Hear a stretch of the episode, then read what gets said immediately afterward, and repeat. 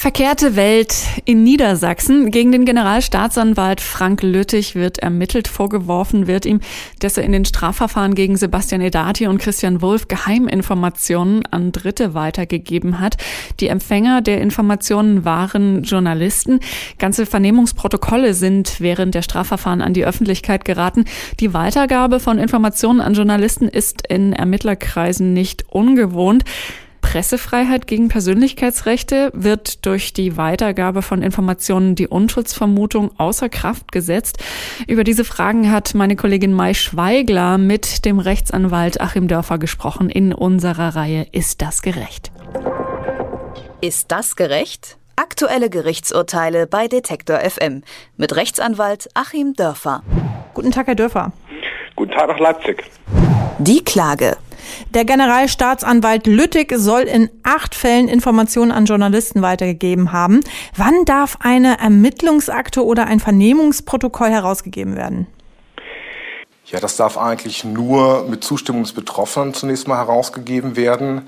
Ganze Aktenteile herauszugeben, ist wirklich überaus rechtswidrig. Es dürfen natürlich detaillierte Presseanfragen, auch bei den sogenannten Personen des öffentlichen Lebens, also solchen, die wirklich in der Öffentlichkeit stehen, da dürfen detaillierte Anfragen auch beantwortet werden, aber natürlich auch unter Berücksichtigung der Unschuldsvermutung. Das heißt, im Ermittlungsverfahren nur sehr eingeschränkt und wenn jemand verurteilt wurde, dann darf ja auch berichtet werden, dass er ein Straftäter ist. Und dann kann es schon sein, dass da mal aus Akten zitiert werden darf. Aber diese Herausgabe ganzer Akten geht überhaupt gar nicht.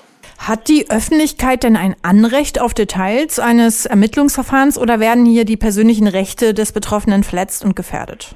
Ja, die Öffentlichkeit hat ein Anrecht, wenn es sich eben um eine Person des öffentlichen Lebens handelt, wenn es sich um eine absolute Person der Zeitgeschichte handelt. Das ist also sozusagen das weitestgehende. Das sind Menschen, die eben für jeden von Interesse sind, auch dauerhaft. Also selbst wenn jetzt über Herrn Kohl noch ein Skandal rauskäme, dürfte darüber auch berichtet werden, auch unter Nennung seines Namens. Das ist ja auch mal die Frage, darf man den vollen Namen nennen? Dann gibt es noch die relativen Personen der Zeitgeschichte. Das sind also solche, die nur kurzzeitig von Interesse sind oder im Zusammenhang mit anderen, meinetwegen die Ehefrauen von Politikern. Da darf auch relativ weitgehend berichtet werden.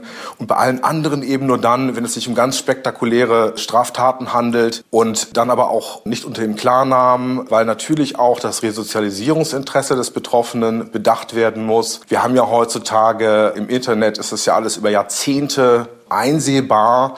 Und selbst wenn dann eine relative Person der Zeitgeschichte oder jemand ganz Uninteressantes natürlich theoretisch ein Recht auf Löschung hat, ist es sehr, sehr schwierig, über die Möglichkeiten, die Google jetzt zum Beispiel bietet, hinaus, damit eine Fülle von Verfahren gegen die Presse vorzugehen. Das heißt, es ist dann alles immer noch da.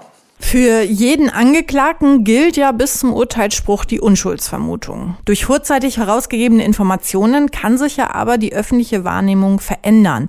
Ist damit schlussendlich auch die Unschuldsvermutung in Gefahr?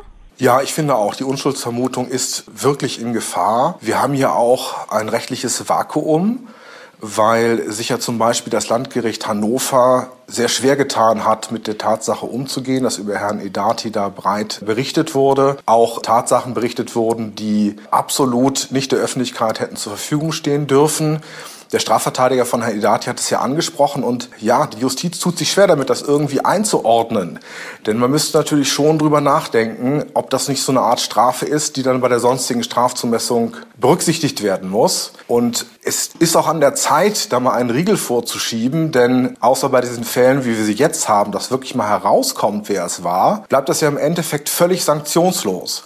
Also die Staatsanwaltschaft kann anonym alle möglichen Informationen herausgeben und da sie weiß, es wird sich in der Strafzumessung nicht niederschlagen, trägt sie ja gar kein Risiko, dass das irgendwelche negativen Folgen hat. Und ich kann da nur aus eigener Erfahrung berichten, dass ich es in Fällen, wo ja die Leute dann auch mal auf der Titelseite der Bildzeitung standen. Ich habe verfügt natürlich nicht über eine repräsentative Anzahl solcher Fälle, aber ich hatte doch drei in den letzten vier Jahren. In allen drei Fällen sind Informationen durchgesickert. In allen drei Fällen ist in einem Fall der Presse dann sogar der Klarname durchgerutscht. Das tat denen dann zwar leid, aber es stand dann eben in der Zeitung. Und in allen drei Fällen ist da überhaupt nichts passiert. Also man hat dann auf meine Strafanzeigen hin jeweils gesagt, wir haben hier keine Ermittlungsansätze. Und da wurde intern eben gar nicht ermittelt. Also wir haben die große Lücke, dass wir so etwas wie eine interne Ermittlungsabteilung nicht haben, die eben unabhängig von den sonstigen Strafverfolgungsbehörden operiert. Das heißt, dann gehen Kollegen gegeneinander und ja, da ist es, glaube ich, kein Vorurteil, dass sie keine Lust haben, sich da an den Karren zu fahren. Und es bleibt eben völlig folgenlos, selbst wenn theoretisch das alles sehr, sehr strafbar ist. Also das ist strafbewehrt sowohl nach dem Strafgesetzbuch, wie auch wenn Beamte betroffen sind nach dem Bundesbeamtengesetz. Und wenn es um Steuergeheimnisse geht, da habe ich es auch schon erlebt, ist es auch dort strafbewehrt für die Steuerbeamten, das zu tun. Aber es kommt eben selten raus. Wir hatten hier in Göttingen einen Fall, wo ein Anwalt massenweise gegen Fondsgesellschaften vorgegangen ist, weil die Leuten Schrottimmobilien verkauft hatten. Eigentlich ein wirklich guter Ansatz. Und dann stand auf einmal eine Lokalzeitung, was der genau verdient, weil irgendjemand diese Information beim Finanzamt gekauft hat und hat dann sein Einkommen veröffentlicht. Also den Journalisten ist da kein Vorwurf zu machen. Wenn die solche Informationen bekommen, dürfen sie sie natürlich berichten. Aber es ist natürlich an der Zeit, dass die Staatsanwaltschaften mal drüber nachdenken, wie sie intern mit diesen Vorgängen umgehen. Und es ist an der Zeit, dass die Gerichte darüber nachdenken, wie sie so etwas auch im laufenden Verfahren sanktionieren können. Denn wir haben einfach inzwischen viel zu oft diese Durchstechereien. Die Verteidigung. Was ist denn die Motivation eines Ermittlers, Informationen an Journalisten weiterzugeben? Ja, das ist eine sehr gute Frage. Die habe ich mir auch dauernd gestellt.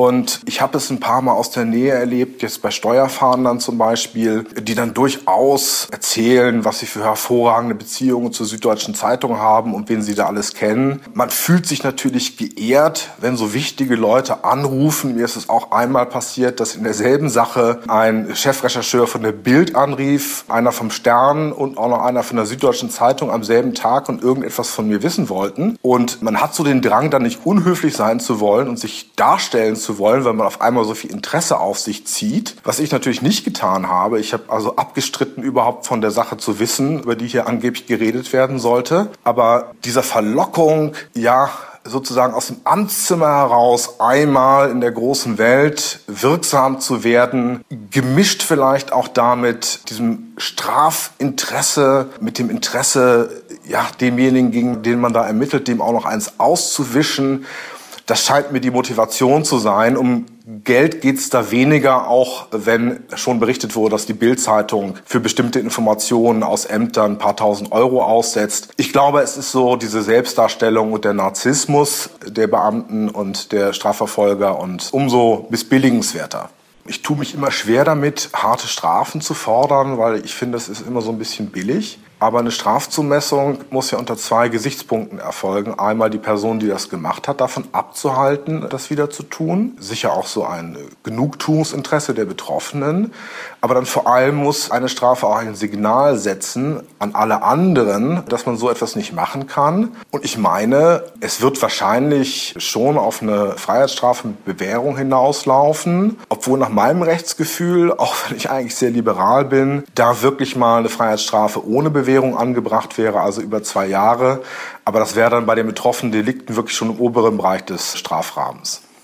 Gab es denn da vielleicht vergleichbare Fälle, wo geurteilt wurde? Also mir jedenfalls ist kein Fall bekannt. Es ist ja auch die Fälle, die man so kannte, wie bei Herrn Hönes zum Beispiel, wo in Bayern dann ja zumindest ermittelt wurde, ist das Ganze ja ins Leere gelaufen, weil halt Tausende von Leuten Zugriff zu diesen Daten hatten. Es ist immer, immer ganz, ganz schwierig, das wirklich zuzuordnen und zu wissen, wer damit zu tun hat. Und ich hatte einen Fall in Nordrhein-Westfalen, wo ich mit zwei Personen telefoniert habe und am nächsten Tag stand in der Süddeutschen Zeitung, dass ich dort angerufen hätte. Da wären die Ermittlungen relativ leicht gewesen, aber selbst da hat man sie nicht aufgenommen. Und deswegen gibt es eben so wenige Fälle und deswegen ist es aus meiner Sicht auch wichtig, da mal auch ein klares Management reinzukriegen und das ein bisschen straffer zu handhaben, wer denn jetzt die Akten bekommt, damit sowas im Nachhinein auch nachweisbar wird und wir wirklich mal mehr Fälle in dieser Richtung bekommen. Denn hier ist ja doch im Innersten der Datenschutz für die Bürger und wirklich in einem ganz sensiblen Bereich. Man muss ja bedenken, die Leute werden nachher freigesprochen und trotzdem wurden sie durch die Presse gezogen. In einem ganz sensiblen Bereich die Existenz der Leute angegriffen und da brauchen wir einfach mehr Verfolgungsdruck und auch mehr Verurteilungen. Immer wieder gelangen Informationen aus laufenden Ermittlungsverfahren an Journalisten, die durch die Veröffentlichung die öffentliche Meinung beeinflussen. Wir haben mit dem Rechtsexperten Achim Dörfer in unserer Reihe Ist das gerecht über die Praktik des sogenannten Durchstechens gesprochen. Ich sage vielen Dank für das Gespräch, Herr Dörfer. Vielen Dank Ihnen. Ist das gerecht? Aktuelle Gerichtsurteile bei Detektor FM mit Rechtsanwalt Achim Dörfer.